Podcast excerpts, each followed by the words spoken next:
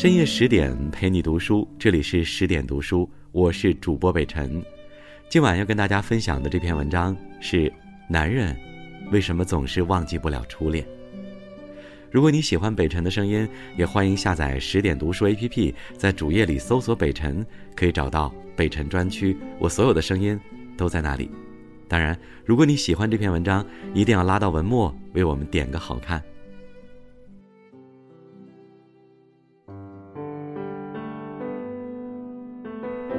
张信哲在《从开始到现在》中的旁白很煽情。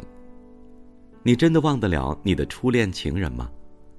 假如真的有一天，你遇到了和他长得一模一样的人，他真的就是他吗？还有可能吗？这是命运的宽容，还是另一次不怀好意的玩笑？十年前听歌的时候，对这段旁白真的没有什么感觉，可现在仔细想想，貌似很多人对初恋。都有一种蜜汁迷恋，放得下，忘不掉，从来不会想起，永远不会忘记。其实，这种感情是男人的通病，不论古今。晚唐诗人李商隐就沉浸在过往的恋情中不可自拔，他的很多诗都是在怀念逝去的爱情。八百三十四年，大唐帝国爆发甘露之变。宫廷中的太监带领着禁卫军关起门来，把大臣们杀得七零八落。朝廷很多岗位都空出来，却找不到人来上班。那时的大臣都很佛系，一杯茶、一张报纸就能熬一天，遇到事情也总是打哈哈：“以后再说，以后再说啊。”二十二岁的李商隐一摸胸口，感觉拔凉拔凉。他有点接受不了突如其来的变故，于是就来到河南灵都观，打算安抚一下受伤的小心灵。这座道观是李隆基专门拨款修建的，只为给妹妹玉真公主一个清静的地方，让她摆脱尘世烦恼。可以想见，灵都观是比较富裕的，而人一旦吃饱饭，就容易生闲事。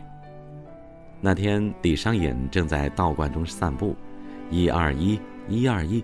突然，他猛地抬起头，正视前方，好像感受到命运的召唤。不早不晚，对面有个女道士也在看着他。他们确认过眼神，都是想谈恋爱的人。当天晚上，李商隐就托人送去一封情书。他在房间里焦躁不安，急切想知道小姐姐是什么态度，接受、拒绝，还是……送信人回来了，告诉他不接受、不拒绝。李商隐傻眼了，这这到底什么意思啊？他决定重新写一封情书，亲自送过去，有什么话当面说清楚。第二天夜晚，灿烂星河之下，李商隐在大声表白：“就只看了你一眼，就已确定了永远。这时候车马慢，一生只够爱一人。”小姐姐，你过来，我有个恋爱要和你谈谈。哪个女孩不喜欢听表白呢？道士小姐姐捂着小嘴儿从屋里冲出来，跑到李商隐面前时，早已泪眼婆娑，看着他的眼中冒出小星星。我也喜欢你，但我们不能在一起，对不起。他叫宋华阳。是陪公主清修的侍女，过几天就要和公主一起回去了。在唐朝，侍女是没有人身自由的，可以被主人买卖、送人，甚至打死。也就是说，宋华阳的身体和灵魂都属于公主。想谈恋爱，没门儿。果然，李商隐再也没有见过宋华阳的身影，好像他从来不曾出现过，就这么人间蒸发了。他望着和宋华阳相遇的地方，脱口而出：“相见时难别亦难，东风无力百花残。春蚕到死丝方尽，蜡炬成灰泪始干。晓镜但愁云鬓改，夜吟应觉月光寒。蓬山此去无多路，青鸟殷勤为探看。”意思是，小姐姐，我想你啊。李商隐没有和心爱的姑娘在一起，就像用尽全身力量的一拳打在棉花上，一种巨大的空虚和失落，让他憋得很难受。得不到的，总是在骚动啊。本以为是巅峰，没想到却只是开始。说的就是李商隐。多年后，他不再是毛头小伙子，而是扬名大唐的诗人。他的每一首诗都会被人配上带感的旋律，流传在大街小巷。如果有朋友开 party，李商隐是必不可少的嘉宾。那天，他们一边喝着河东葡萄酒，一边看着大堂中的舞蹈，旁边还有驻唱歌手在渲染气氛。欢乐今宵，欢乐今宵。酒过三巡，菜过五味，他们决定找点乐子。都是有身份的文人，玩的游戏也必须体现智商，要不然多没劲呢。这种游戏叫送钩。朋友的小妾把小钩子暗中传递给身边人，然后让客人猜在谁手上。如果猜不中，呵呵，罚酒三杯吧。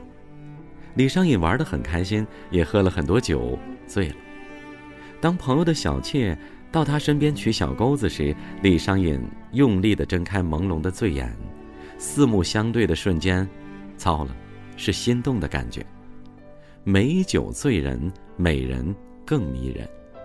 他一整晚都魂不守舍，脑海中都是那副曼妙的身姿，就连晚上做梦也是他们手拉手奔跑在终南山巅。可惜名花早已有主，他们是不可能的。第二天，李商隐依然沉浸在昨晚的遗憾中，又一首无题诗被他写进日记：昨夜星辰昨夜风，画楼西畔桂堂东。身无彩凤双飞翼，心有灵犀一点通。隔座送钩春酒暖，分曹射覆蜡灯红。结余听鼓应官去，走马兰台泪转蓬。不用说了，又一次失败的感情经历让李商隐心累。我不想谈恋爱，我只想工作，耶。苦心追求的恋情得不到，无心插柳却收获了真爱。八百三十七年，李商隐终于考中进士。第二年，接受泾原节度使王茂元的邀请，去甘肃做幕僚。王茂元是三品大员，和宰相平级的地方实力派。后来，王大人把李商隐叫到办公室，倒了一杯奶浆，开门见山地说。小伙子长得浓眉大眼，跟我女儿挺配的，考虑考虑。这样的顶级白富美还考虑啥呀？娶呗！李商隐情场得意，官场就没那么顺利了。在晚唐的官场，牛李党争是一个大漩涡，所有人都被卷进去，随波逐流，逃不掉，挣不开。今天是李党江山，或许明天就是牛家天下。李商隐的老师是令狐楚，正儿八经的李党；岳父王茂元却是铁板钉钉的牛党。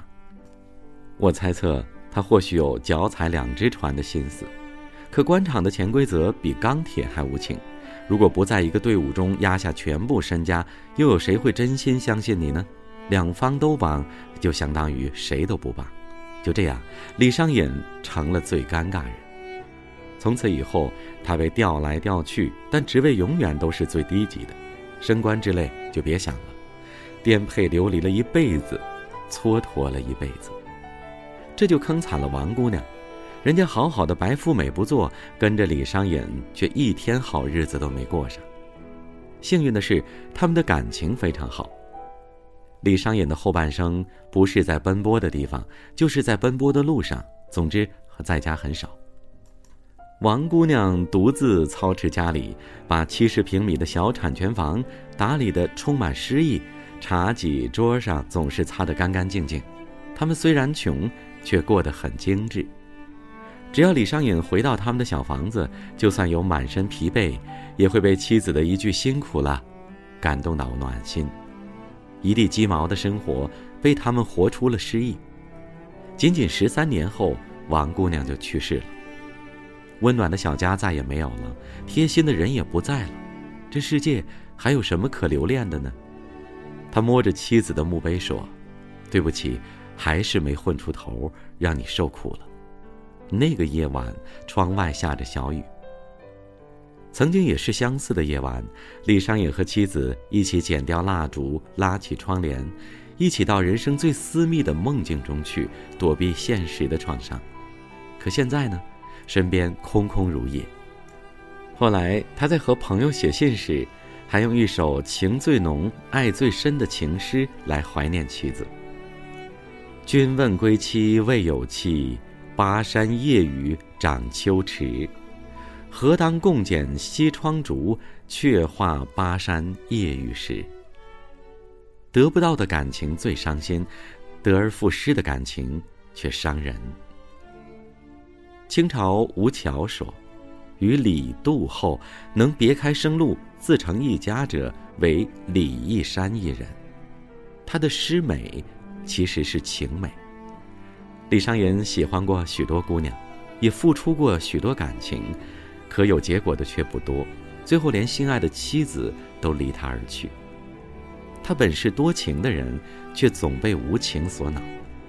事实就是如此，因为失去，所以难忘。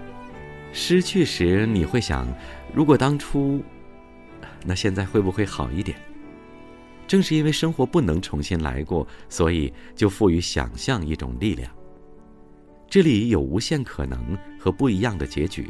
让人心驰神往。断臂维纳斯为什么会受欢迎？因为它是残缺、不完美的，留下想象空间的。在完美的躯体上，那条断臂有无限可能。男人对初恋的幻想也是基于这种残缺美。他们会想：如果当初不分手会怎样？如果心里的话好好说会怎样？如果能一起走到今天，又会怎样？如果他们真的和初恋一直走下去，相信我，百分之九十九的人会败给柴米油盐，败给现实。永远不和现实接轨的残缺想象，反而是最美的。在去世前，李商隐留下最后一首诗，回顾了自己的一生，其实也是一种巨大的遗憾和残缺美。锦瑟无端五十弦，一弦一柱思华年。庄生晓梦迷蝴蝶，望帝春信托杜鹃。沧海月明珠有泪，蓝田日暖玉生烟。此情可待成追忆，只是当时已惘然。如果用张信哲的歌词解释的话，应该是：如果这是最好的结局，为何我还忘不了你？时间改变了我们。告别了单纯，如果重逢也无法继续，失去才算是永恒。惩罚我的认真，是我太过天真。难道我就这样过我的一生？我的吻注定吻不到最爱的人。为等你，从一开始盼到现在，也同样落得不可能。更多美文，请继续关注十点读书，也欢迎把我们推荐给你的朋友和家人，一起在阅读里成为更好的自己。我是北辰，我在北京，问候各位晚安，我们明天见。相见时难，别亦难。